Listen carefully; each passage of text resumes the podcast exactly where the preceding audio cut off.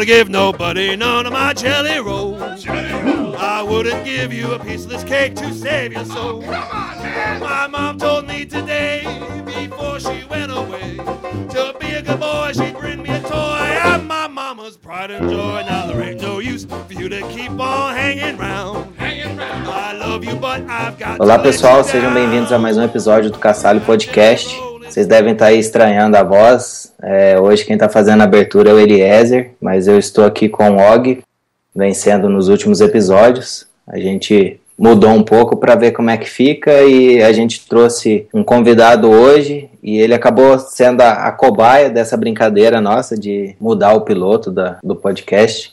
Hoje quem vai estar falando aqui com a gente é Humberto Zanetti. Ele é professor e coordenador da ETEC de Itatiba e professor da FATEC de Jundiaí. E aí, Humberto, tudo jóia? Tudo bem, Eliezer? Tudo bem, Og?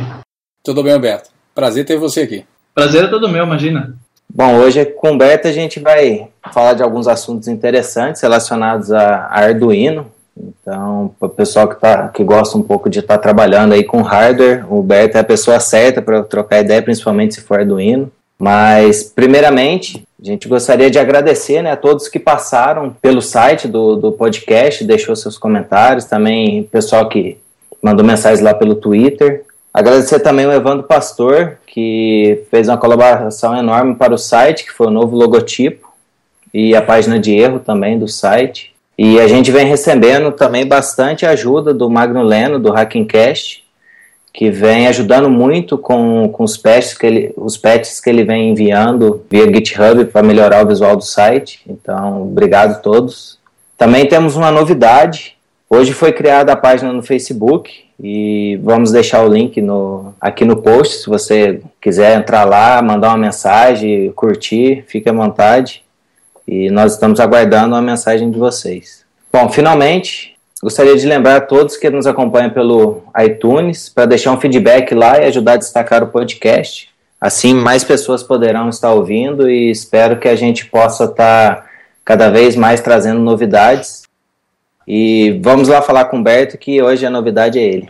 Humberto, ele se considera né, um entusiasta de open hardware, internet das coisas, viciado em Arduino e pesquisador padawan da área de educação e interatividade. Bom, Humberto, gostaria de saber um pouco mais dessas características suas aí. O que você tem a dizer para a gente? Bom, é, deixa eu, já que o entrevistador é, é, é novato, o entrevistado também é, tá? Então, eu esqueci de falar olá para os internautas, para os ouvintes aí. Então, olá, ouvintes aí, que também, o, o entrevistado é de primeira viagem também, tá? Então, peço desculpas aí não ter cumprimentado a todos. Ah, é, pois é, tem que também. Se o entrevistador é de primeira viagem, o entrevistado também é. Então, tá tudo novidade aqui, tanto de um lado quanto do outro. Ah, bom, eu ah, agradeço o convite já, agradecendo primeiramente aí, é uma honra estar participando dessa conversa. Eu sou um grande entusiasta mesmo. Eu, na verdade, eu, eu- o povo né, me acha, né, me procura como referência em Arduino. Eu gosto de ser modesto nesse ponto. Eu conheço Arduino, na verdade, há dois anos, né, um pouco mais de dois anos. Eu comecei em 2012, quando eu descobri essa plataforma, né, essa plaquinha, né, o povo gosta de referir eh, ao Arduino como uma plaquinha, a plaquinha azul. É, e abriu bastante possibilidades. Eu sou, eu tenho uma formação na área de software, né? a minha formação vem do desenvolvimento de software e chegou um momento que eu falei assim, bom, estou limitado a software, interessante, é, seria interessante expandir, principalmente quando eu comecei a trabalhar com projetos junto a alunos, tanto do ensino técnico quanto no ensino superior, e eu vi que muitas das coisas que que poderiam ou que, poder, que pode atingir a sociedade estaria vinculado a equipamentos de hardware, a parte física mesmo das coisas. E a computação física, que é uma das dos grandes motes do uso do Arduino, foi se tornando uma paixão, por assim dizer. Eu tenho uma formação fraquíssima em eletrônica.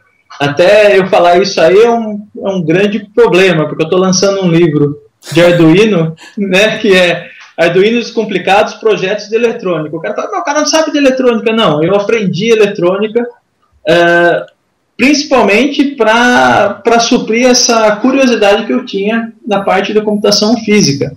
E até isso eu falo, nunca escondo. Isso é extremamente interessante, que a pessoa, para descobrir a eletrônica ou casar a computação com a eletrônica, a melhor coisa que tem é o Arduino.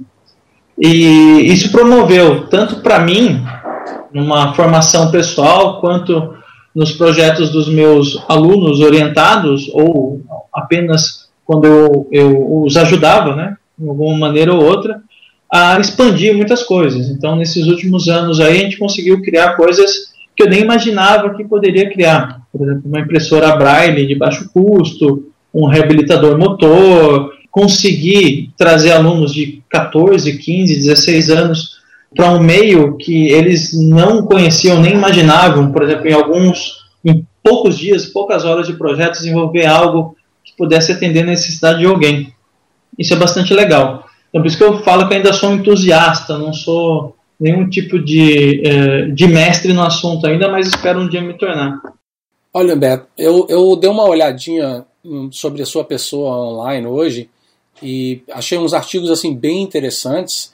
E, você falou de um deles aí, por exemplo, essa impressora de Smart Braille, né, que você... Isso. Essa aí eu achei muito interessante também, eu, eu gostaria que você pudesse até nos contar um pouquinho mais aqui, mas é uma coisa para os ouvintes aí que eu achei bem interessante e eu quero re ressaltar aqui. Eu sei que você está falando né, de é, não levantar sua bola tanto, falar não, não manjo tanto assim e tal, mas pelo que eu vi aqui, você ficou em sétimo lugar dentre os 10 melhores de 2013 na área de Open Hardware no Brasil. Parece que foi um, uma coisa que foi feita pelo iMasters. Né? Então eu vi lá, você ficou em sétimo lugar e seu nome está mencionado entre pessoas, é, algumas pessoas que eu conheço, dentre elas Luciano Ramalho, que eu acho que para todo mundo que mexe com Python no Brasil sabe quem ele é, né? é um, um super nome no Brasil. Também eu vi que também você estava junto com o Mauro Pitiliani. Eu acho que assim pronuncia o sobrenome dele, né? Mas ele é o. É Pitiliani, Pitiliani. É. Então, o Mauro Pitiliani do, do Database Cast que eu até tive a oportunidade de conhecer em pessoa, porque ele estava aqui na minha cidade, acho que foi no ano passado, se eu não me engano, ou algo parecido. Ele estava emprestado aqui para a universidade, aí eu fui tomar um café com ele aqui. Ó, o cara é muito inteligente e contou muito sobre as coisas que ele também estava fazendo justamente nessa área assim de, de hardware aqui para a universidade. Então, para o pessoal que está escutando o podcast, isso para mim é assim, coloca você no, como é que fala, num ranking muito mais acima de qualquer pessoa que só brinca com Arduino. então, modéstia à parte, então, é, é um prazer enorme de estar conversando contigo, porque, poxa, você é uma pessoa assim que parece que manja muito do assunto. Então, esse lance da impressora Braille, eu cheguei até mesmo a ver o vídeo que você tem lá sua palestra de nove minutos ou algo assim do iMasters. Eu, depois eu vou botar o link para o pessoal poder assistir Então, quer dizer, eu, eu, cheguei a assistir aquilo ali, mas eu, eu queria assim, eu não consegui achar mais informações sobre como que foi feito o Smart Braille. Então, eu queria saber se você podia expandir um pouco e nos contar primeiro da onde que veio a ideia e como é que você montou então isso tudo. Não, claro, é, uh, o Smart Braille foi um projeto, na verdade, até conversando com um dos alunos, na verdade, uma aluna, que é a Marcela, uh, que foi uma das que encabeçaram o projeto, né? Porque esse projeto, na verdade, foi um projeto TCC de uma turma de automação de nível técnico, né, para vocês terem uma ideia. Eles tiveram essa ideia bastante audaciosa, se a gente for pensar bem, em construir uma impressora Braille, coisa que no mercado, pelo menos no Brasil, uma impressora Braille viável e comercial eh, seria em torno de 30 mil reais.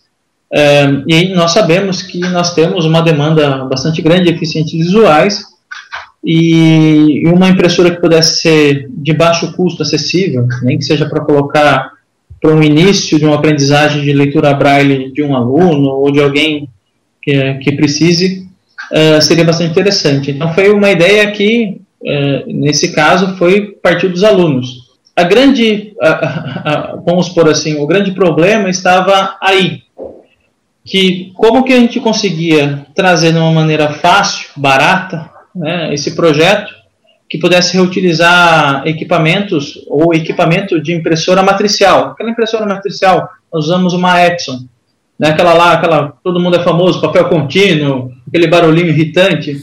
Como é que nós poderíamos usar? Aquela lá é um negócio marcante, quem já viu uma impressora dessa já usou. Como é que a gente poderia adaptar? Então o projeto teve vários níveis de desafio.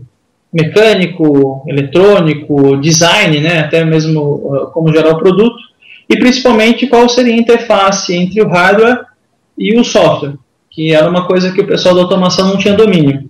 A partir desse momento, fui convocado, né, e, e agradeço a eles sempre por ter me chamado como, na verdade, como co-orientador. Eu me tornei o orientador principal depois de ter abraçado durante vários finais de semana esse projeto. E eu, como já tinha falado, venho de uma formação de desenvolvimento de software. Eu falei assim, bom, é, eu conheço Arduino, então é Arduino que vai ser o núcleo disso aí. A partir desse ponto, uh, essa, esse projeto ficou tão famoso dentro da própria instituição, eu estou falando no caso aqui o Centro Paula Souza, ganhou grande notoriedade, né, somente entre os institutos que, que trabalham com deficientes visuais, fomos visitar, nos procuraram, os alunos todas as feiras que iam, todos os prêmios que, que eles participavam, vinham e, e, e atrás da gente para saber como é que foi. A ideia né, da minha participação foi exatamente isso nós não conseguíamos, ou no caso, nós não tínhamos uma ideia de como fazer essa interface do hardware com o software. Então, esse foi o projeto que eu falo que foi o meu a, a virada de mesa. Foi a partir daí que eu descobri as potencialidades de verdade dessa plataforma. Né? Então, tudo que poderia ser feito. Então, com, a, com o Arduino, principalmente com a presença do Arduino, o projeto foi facilitado assim imensamente.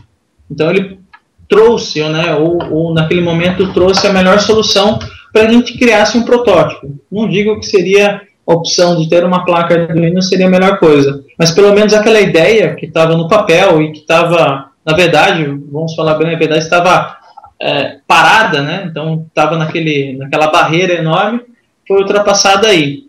Foi aí também que eu tornei a ver muito melhor essa ideia de utilizar a ferramenta, a isso como ferramenta. Porque é possível você ter uma ideia e conseguir levar essa ideia para um outro nível. Aquela ideia de você pensar, olha, seria ideal que fosse assim, seria, olha, se fosse, seria bacana que aparecesse assim, seria legal que fosse executado dessa maneira. A, a plataforma do Hino foi uma maneira, e foi, ela foi pensada assim mesmo, né? Os, os desenvolvedores da, da plataforma pensam, pensavam dessa maneira na hora de criar. Que você, com pouco tempo, pouco recurso, até mesmo com pouca capacidade técnica, conseguisse colocar a sua ideia no nível de abstração, uh, fora do nível de abstração, em si, de uma maneira real. Então, foi essa a grande sacada, foi criar dentro do núcleo, a gente até brinca que é o cérebro da impressora, fazer tudo isso de interface. Obviamente, todo o trabalho da mecânica foi baseado na própria impressora matricial. Os meninos da automação tiveram muito trabalho em desenvolver os componentes eletrônicos, os módulos que trabalhavam lá, a solenoide que batia os pontos em braille, o carrinho a ser controlado, e tudo isso com uma interface de software orientada à plataforma Arduino. Show de bola isso aí, cara. E uma coisa que eu, outra coisa que me chamou a atenção eu não sei, por exemplo, tem muito tempo que eu não vou no Brasil, então eu não sei exatamente se esse tipo de impressora matricial se, se é uma coisa muito usada ou, é, ou é algo que hum. seria assim. Vocês estão fazendo mais reciclagem, então aproveitando o material reciclado e, e aproveitando eles, ou, ou, isso ainda é coisa que, que usa muito no Brasil? Não, é, a, a ideia principal de utilizar a impressora matricial é que ela já tinha, é, ela já já, já tem uma composição que seria possível adaptar. A, a composição mecânica dela, da presença do carrinho, na qual, uh, só para ficar mais uh, rapidamente, né, falando rapidamente como funciona, você tem um carrinho que mexe a cabeça de impressão, a cabeça de impressão nada mais é que um conjunto de pequenas agulhas que batem o ponto na fita e gera as letras, isso na matricial. Bom, a gente só tiraria aquela cabeça e trabalharia com uma, um componente chamado solenoide, que e faz essa punção para fazer os pontos aí. É, e como uma, as impressoras matriciais estão se tornando sucata, né, então aqui no Brasil também as impressoras matriciais eu acredito que estejam acabando, a não ser que tenha algum, algum algum instituto, algum órgão que deve ser, inclusive, público, que force as pessoas a utilizarem isso aí pela composição do papel, alguma coisa desse tipo. É aquele lance, né? Ainda se usa a máquina de escrever, porque é necessário que se bata em máquina de escrever alguns documentos. Enfim, então a, a matricial ainda deve ter o seu espaço, mas está acabando. A ideia nossa também era utilizar esse, esse lixo eletrônico, né? E transformar num negócio útil. Era um dos objetivos do projeto foi isso aí, então, uma das coisas que me chamou a atenção, porque eu, eu imaginei que, como você falou, esse tipo de impressora já está virando sucata. Claro que a, a, a, forma que essas impressoras funcionam já, já é propício, já, já ajuda uh, para o tipo de, de, da mecânica que é necessária para poder imprimir né, em, em braille. Mas eu estava pensando Isso. nesse outro lado positivo da história, que seria assim, reaproveitando coisas que provavelmente já estão ficando ultrapassadas, que eu acho que é uma, uma grande vantagem da, né, do, do de, de, usar esse tipo de impressora. Mas Sim. a outra coisa que me chamou a atenção é o, o, lance de que não foi uma pessoa, então não foi, não foi você que foi lá e, e desenvolveu isso, foi você coordenando uma equipe de estudantes, de pessoas que tiveram essa ideia, igual você falou, então essa Marcela teve a ideia, mas foi um grupo de pessoas que atuaram, trabalharam com atividades distribuídas, né? Isso, então, tipo assim, eu gostaria que você me falasse um pouco mais sobre isso, porque me parece que é, o projeto foi é, gerenciado de uma forma que um projeto de software é gerenciado hoje em dia, é isso? Com cada um tendo suas tarefas e tudo mais assim? É, foi, foi basicamente assim. É, só para dar um contexto maior, né, esse trabalho ele tinha como objetivo ser um trabalho de conclusão de curso de nível técnico que o, pessoal deve estar é, familiarizado com esse termo, que você tem ao final do curso, até mesmo na, na graduação, no ensino superior, executar um trabalho de conclusão de curso, na qual você una algumas das suas competências aí adquiridas durante o curso. Esse era um grupo de alunos, a princípio, é, quatro alunos que desenvolveram essa ideia, né? na verdade veio com essa, é, com essa ideia, e cada um tinha sua responsabilidade, nem que seja documentação, busca sobre uh, os melhores materiais, a melhor adaptação. Uh, foi desmontada uma impressora, foi remontada numa outra uh, caixa de acrílico para ficar melhor disposto a, a, operação junto à máquina. A parte de desenvolvimento de software, na verdade, como era um curso que tinha um foco de automação e software não era a, a, o foco deles, o projeto de software foi praticamente é, meu, mas foi uma, um, trabalho, uma um trabalho de equipe. É, isso é verdade, cada um compondo, fazendo a sua parte. E é bastante interessante, até aproveitando o espaço, é, até se tiver algum educador é, me ouvindo, é uma maneira muito interessante de estimular o aluno a aprender. É uma coisa que eu, eu gosto de falar até mesmo quando eu vou palestrar ou me pergunto. É bastante interessante você ver o envolvimento desses alunos que, mesmo sendo nível técnico, eles, diante de uma complexidade tão alta, um desafio tão grande, é muito interessante ver quando eles produzem algo que, ele, que satisfaçam ele, nem que seja de uma maneira, olha, esse projeto é nosso, esse projeto vai sair, esse projeto vai atender, esse projeto vai virar algo, é muito interessante. A gente fica pensando né, que uh, aprende-se somente naquele padrão sala de aula, conteúdo e assim por diante, mas é impressionante o que esses alunos aprenderam, desenvolveram, quando você dá um desafio na mão deles. Né? Então, é, é até uma maneira de você pensar até como ensinar esses caras. E, e até mesmo eu, humildemente falando, aprendi demais com um projeto desse. Então, é bastante interessante você ver que dentro de um cenário na qual o projeto, uh, o projeto existe, a organização tem que existir, é, é interessante como as pessoas se organizam para desenvolver esse projeto e para levar isso aí para frente. É bastante legal também. Foi uma experiência que, como eu, como até tinha mencionado, foi uh, divisoras de água para mim.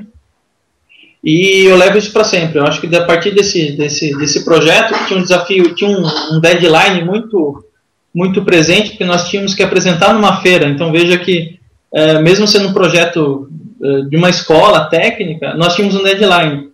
E esse deadline, assim como todo projeto na área de TI, de software, foi em cima. O a feira começava na segunda, adivinha o que eu estava fazendo no sábado antecedente?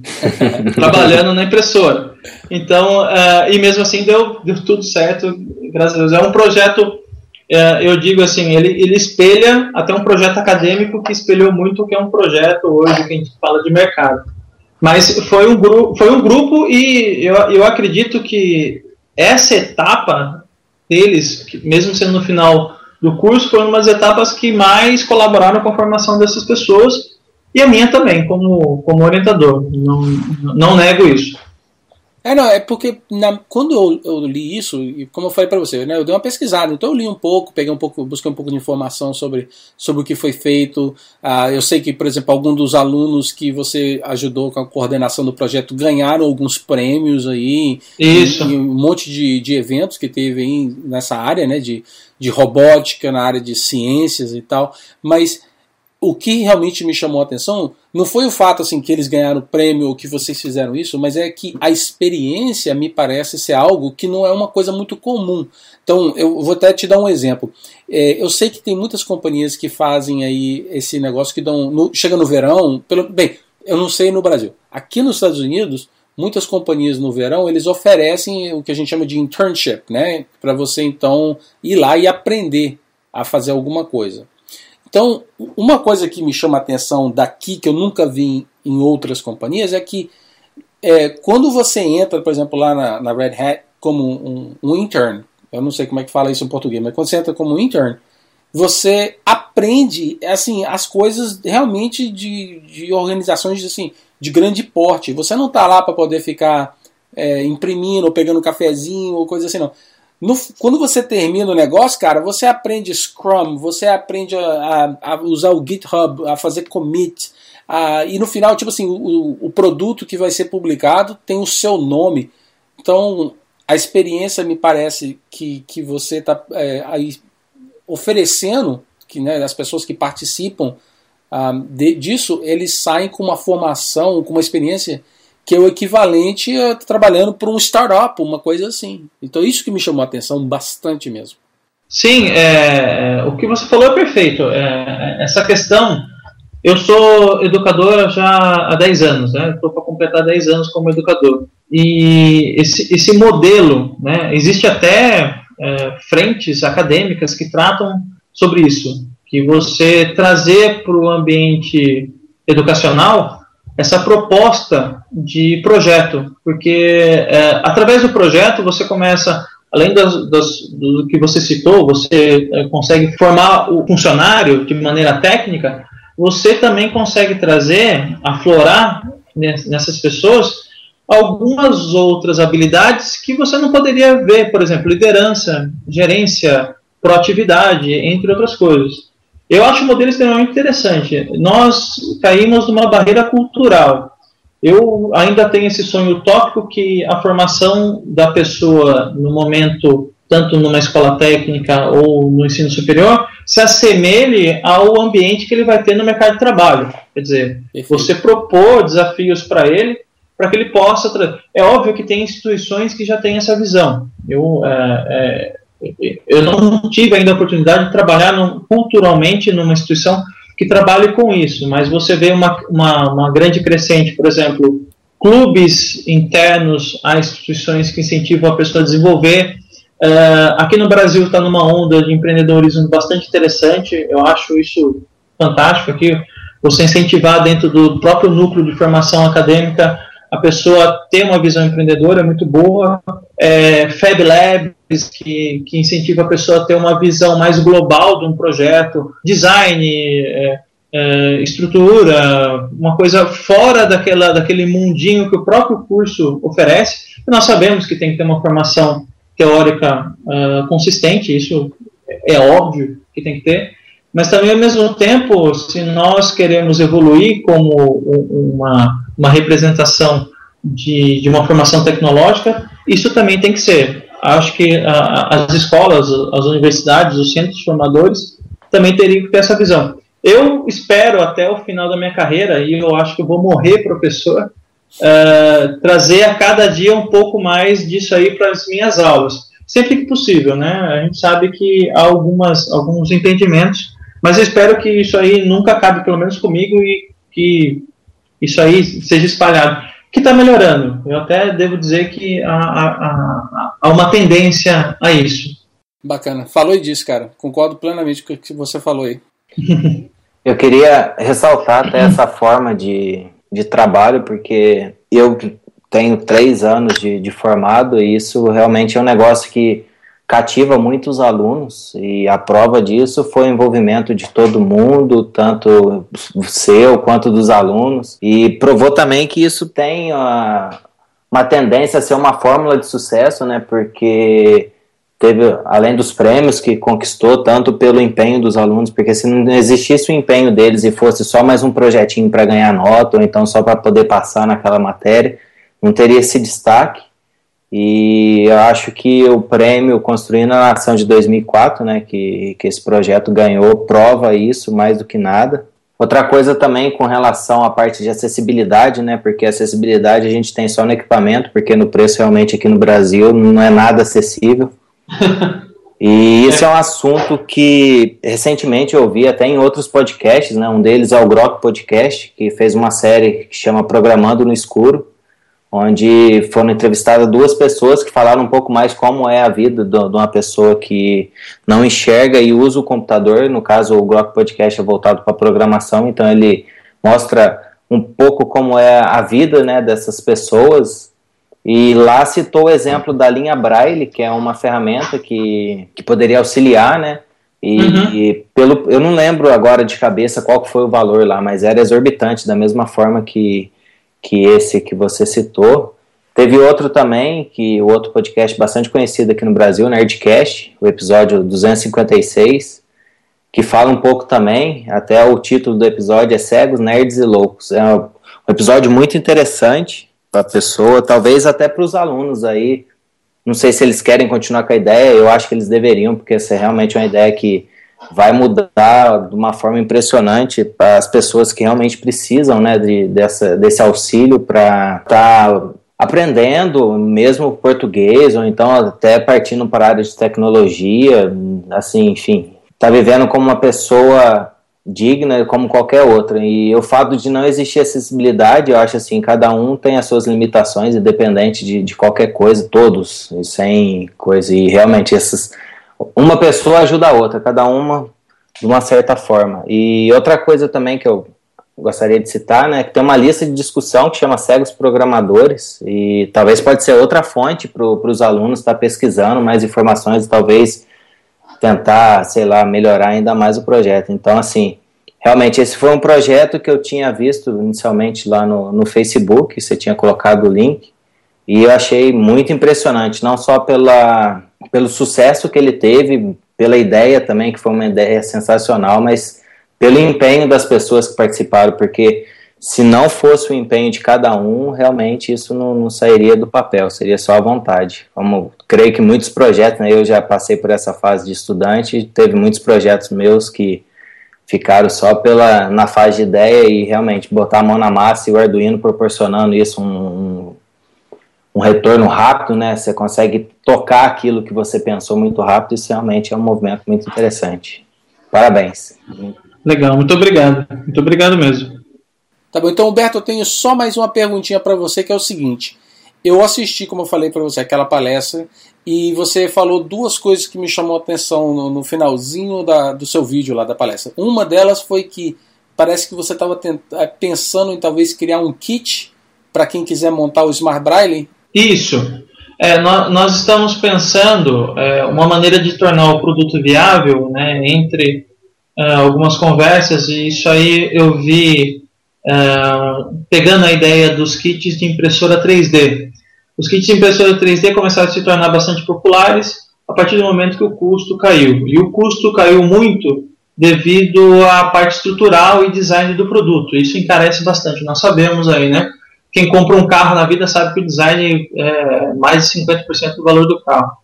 Uh, então, os kits de impressora 3D tornaram mais simples, ou seja, uma estrutura na qual a pessoa pega esse produto, monta, né, uma estrutura um, pouco mais simplificada, e o kit né, tem essa ideia de ser um pouco mais simples para atender aquela necessidade. Então você não vende design, você vende o produto mesmo, a função, a parte funcional dela. E já que funcionou com impressoras 3D, eu pensei comigo por que não funcionar com a impressora Braille. É, isso é fantástico, cara. Então a ideia, o custo já é baixo, né, para você então criar a sua própria impressora. Então a ideia é você ter um kitzinho para você montar então a sua própria. Isso, é, é, Se vocês aí procurarem, os ouvintes aí procurarem sobre as impressoras 3D, vocês vão ver que as mais acessíveis vêm nesse formato kit, né? É, uma, é um produto que a gente vê que está pelado, por assim dizer, né? É uma estrutura um pouco mais grosseira, é, mas é funcional. E a partir dessa, da presença desse aparelho, além de você entender mais como funciona o aparelho, a manutenção dele é mais barata porque as peças são mais fáceis de se, de, se adquirir. Você pode ter um, alguém que seja um, pouco especializado em eletrônica e pode fazer esse tipo de reparo. Então, é interessante até mesmo na, na, na aquisição do produto, quanto na, na manutenção desse produto também. Legal. A segunda coisa que eu notei que você falou no seu vídeo foi sobre um projeto que é o Inebriator, que Isso! Então, então explica para o pessoal que eu achei muito bacana. Então, primeiro, explica para o pessoal o que, que é e me, me responde o seguinte: você já chegou a fazer isso? Não, ó, não. eu não fiz, porque se eu tivesse feito, eu não estava aqui. Ó, o Inebriator, para quem não conhece, foi uma máquina que eu vi. Eu fiquei com uma grande inveja de não ter tido a ideia antes, essa primeira inveja, e a segunda inveja de não ter feito ela. O Inebriator é uma máquina baseada em Arduino que simplesmente monta o seu drink automaticamente. Você coloca as garrafas em dispensers, aqueles dispensers que você vai com o copo, e aperta e sai a quantidade de líquido que tem. O cara bolou uma máquina que você coloca a receita do drink e a máquina faz o drink para você. isso, é isso aí é ótimo, porque a gente fala assim, bom, o que acontece quando fala de Arduino? Arduino o cara leva o cara a criar algumas ideias, ou incentivar o cara a tirar as ideias do papel, que isso aí é fantástico. As pessoas falam assim: ah, vocês já viram aquele uh, alimentador de gato automático? Vocês já viram aquele arremessador de bolinha de cachorro automático? Uhum. Eu falo assim: não, vocês já viram o Inebriator? O Inebriator é muito mais interessante que o lançador de bolinha. Que, pô, coitado do cachorro, vai lá o cachorro lançar a bolinha, pô. Vai fazer o, o cachorro lançar a bolinha sozinho. Mas já o Inebriator já é uma coisa bastante interessante. É uma, automa uma automatização bastante interessante. Pô, bacana. Se alguém quiser fazer um e mandar para mim, para o Eliezer, por favor. Eu também quero. Isso aí dá até briga para achar quem vai testar, né? Pois é, não. Para testar vai ter um monte de gente, não se preocupe. Bom, chegamos no, no final desse episódio, mas antes não podemos esquecer do nosso top 5. Se o Humberto não está preparado, a gente vai pegar ele de calça justa aí. A gente gostaria de saber um pouco mais sobre você, Humberto. Então, assim, de livro, qual seria o seu top 5 de livros? Olha, é, o top 5 de livros, é, todos são top 5 são difíceis, né? É, eu vou começar entre, eu vou falar o primeiro e vou fazer, é, tem o sexto que é uma menção honrosa, né? Se existe isso no top 5, é, né? Porque é pouco. É, um livro, um dos primeiros livros que me fascinou foi Admirável Mundo Novo. Eu não sei se vocês conhecem, Admirável Mundo Novo é um, uma ficção bastante interessante que fala no futuro aí, na percepção do autor bastante próximo, na montagem da sociedade a partir de clonagem, controle genético. Até gerou um filme que chama é, Gataca ou Gataca, coisas desse tipo, que é bastante interessante, que você ter criar in vitro a, as pessoas, né? Como um bom nerd, o Guia do Mochileiro das Galáxias, acho que é um das das referências aí maiores para quem é nerd, né? Eu também recomendo o, a Operação Cavalo de Troia. Quem gosta de uma boa ficção científica, isso aqui é fantástico. Mexe um pouco com história, né? Uh, e ficção científica de uma maneira bastante interessante. É um livro muito denso, né? não vou mentir. Mas a história é extremamente fascinante e teve uma série de vários outros operações de Cavalo de Troia. Um livro aí para quem gosta de ser bastante crítico com a sociedade aí, é a Revolução dos Bichos.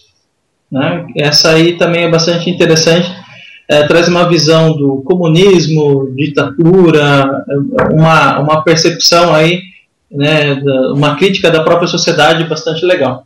E quem gosta de ler alguma coisa só para se divertir, eu aconselho o Código da Vinci. É uma bobagem, mas é muito legal. Tá? Então eu assumo também. Eu assumo que tem bobagens bem legais.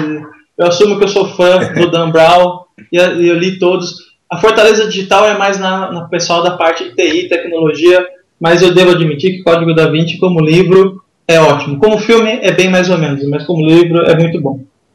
Olha, eu, eu, vou até fazer um comentário aqui. Primeiro, é, eu li a maioria de todos. A única, o único que eu não tenho certeza é esse da Operação Cavalo de Troia, porque eu não sei em inglês como é que seria ele. É Animal Farm, eu acho que chama isso. Ah, não. É, Animal... É, Animal Farm é esse negócio da revolução dos bichos, não?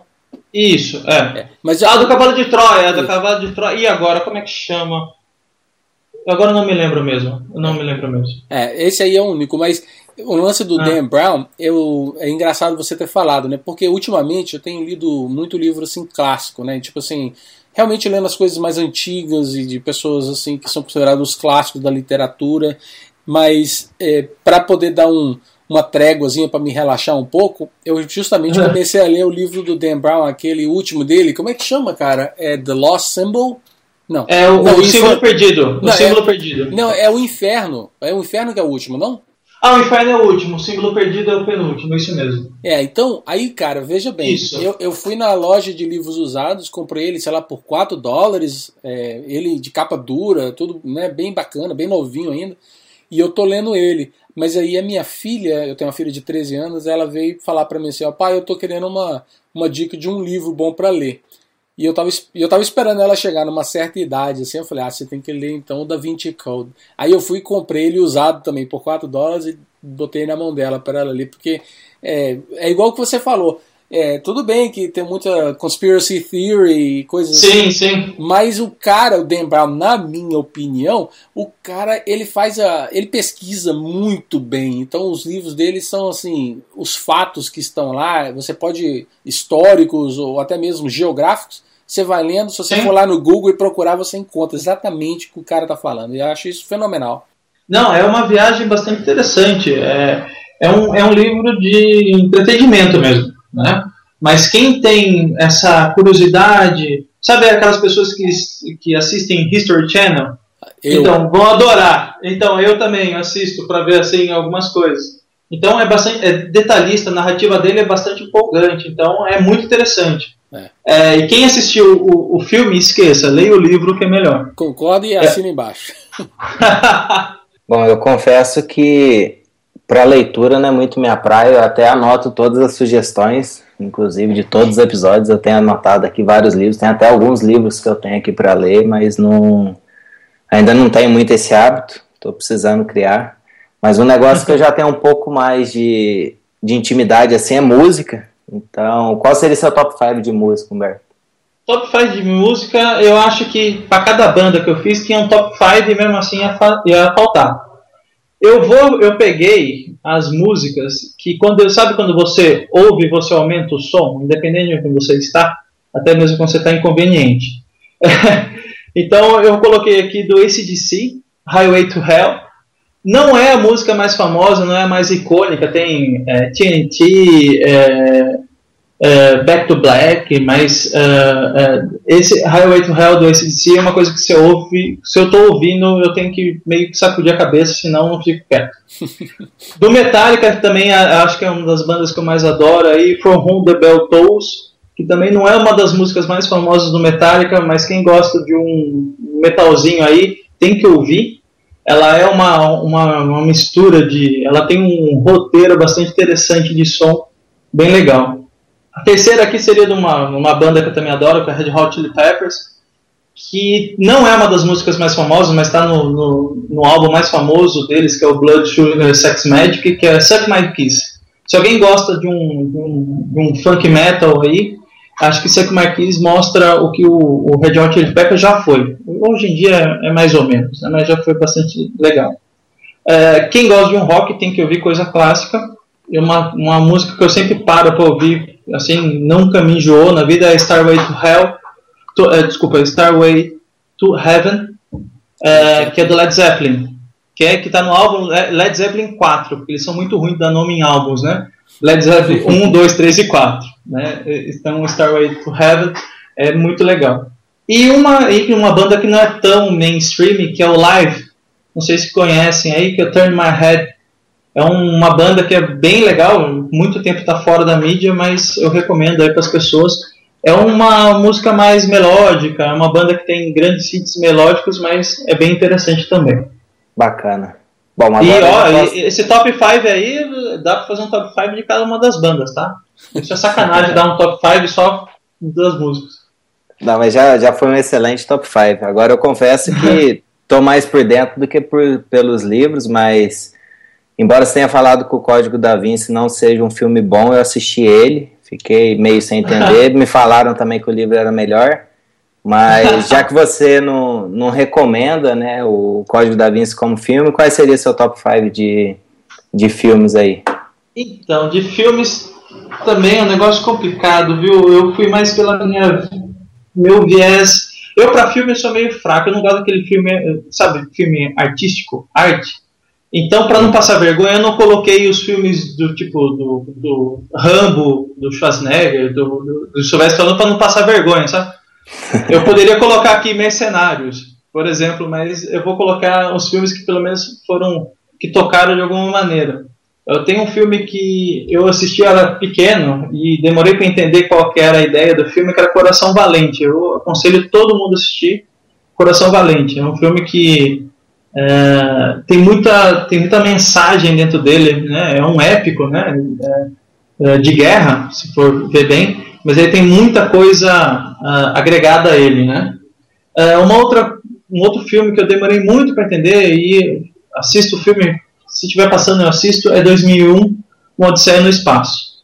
E esse filme, assim, é, é uma viagem, né? e aconselho bastante também o alto nível de criticidade que tem no filme.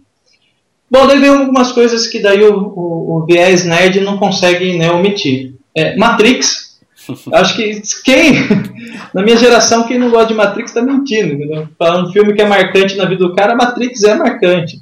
É, não, não tem como se você pegar pela, pela ideia filosófica do filme, é interessante, mas ele como filme é muito, muito legal. Né? E ele, ele trouxe uma nova percepção de filme aí. Né? Ele, foi, era, ele é de 1999, trouxe coisas, elementos assim que perduram até hoje. Né?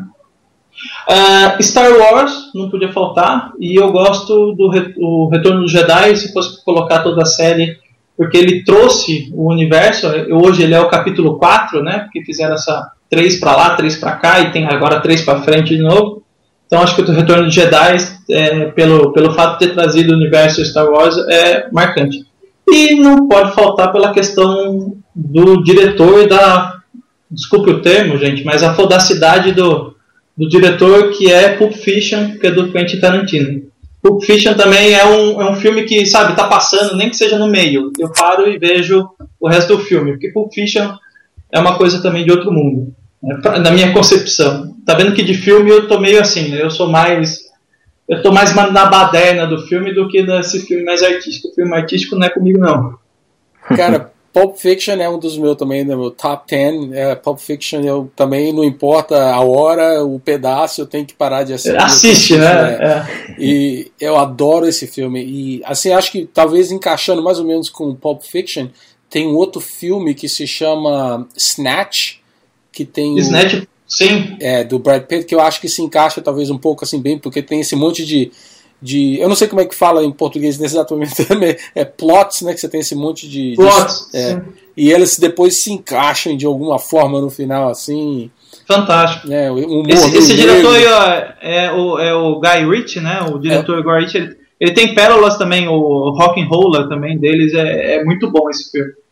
Chegamos aí ao final do episódio, né? Obrigado, Humberto, aí pelos top 5. Foram excelentes sugestões. Eu vou ver se eu tomo um pouco de vergonha na cara e começo a ler um pouco, aí sim eu fico um pouco mais dentro do, do padrão aqui do, do podcast.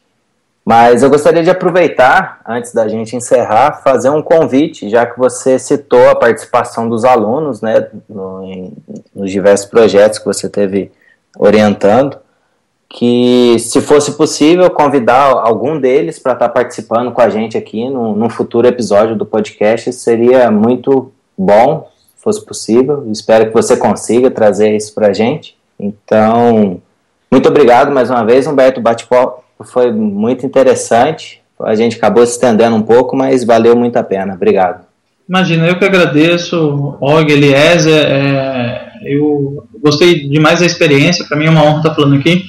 É uma experiência nova ser entrevistado, é, vocês já adiantando excelentes entrevistadores, porque não parecia uma entrevista, parecia uma conversa mesmo. Eu não sei se as pessoas que estão ouvindo vão gostar, mas para mim eu gostei, gostei muito.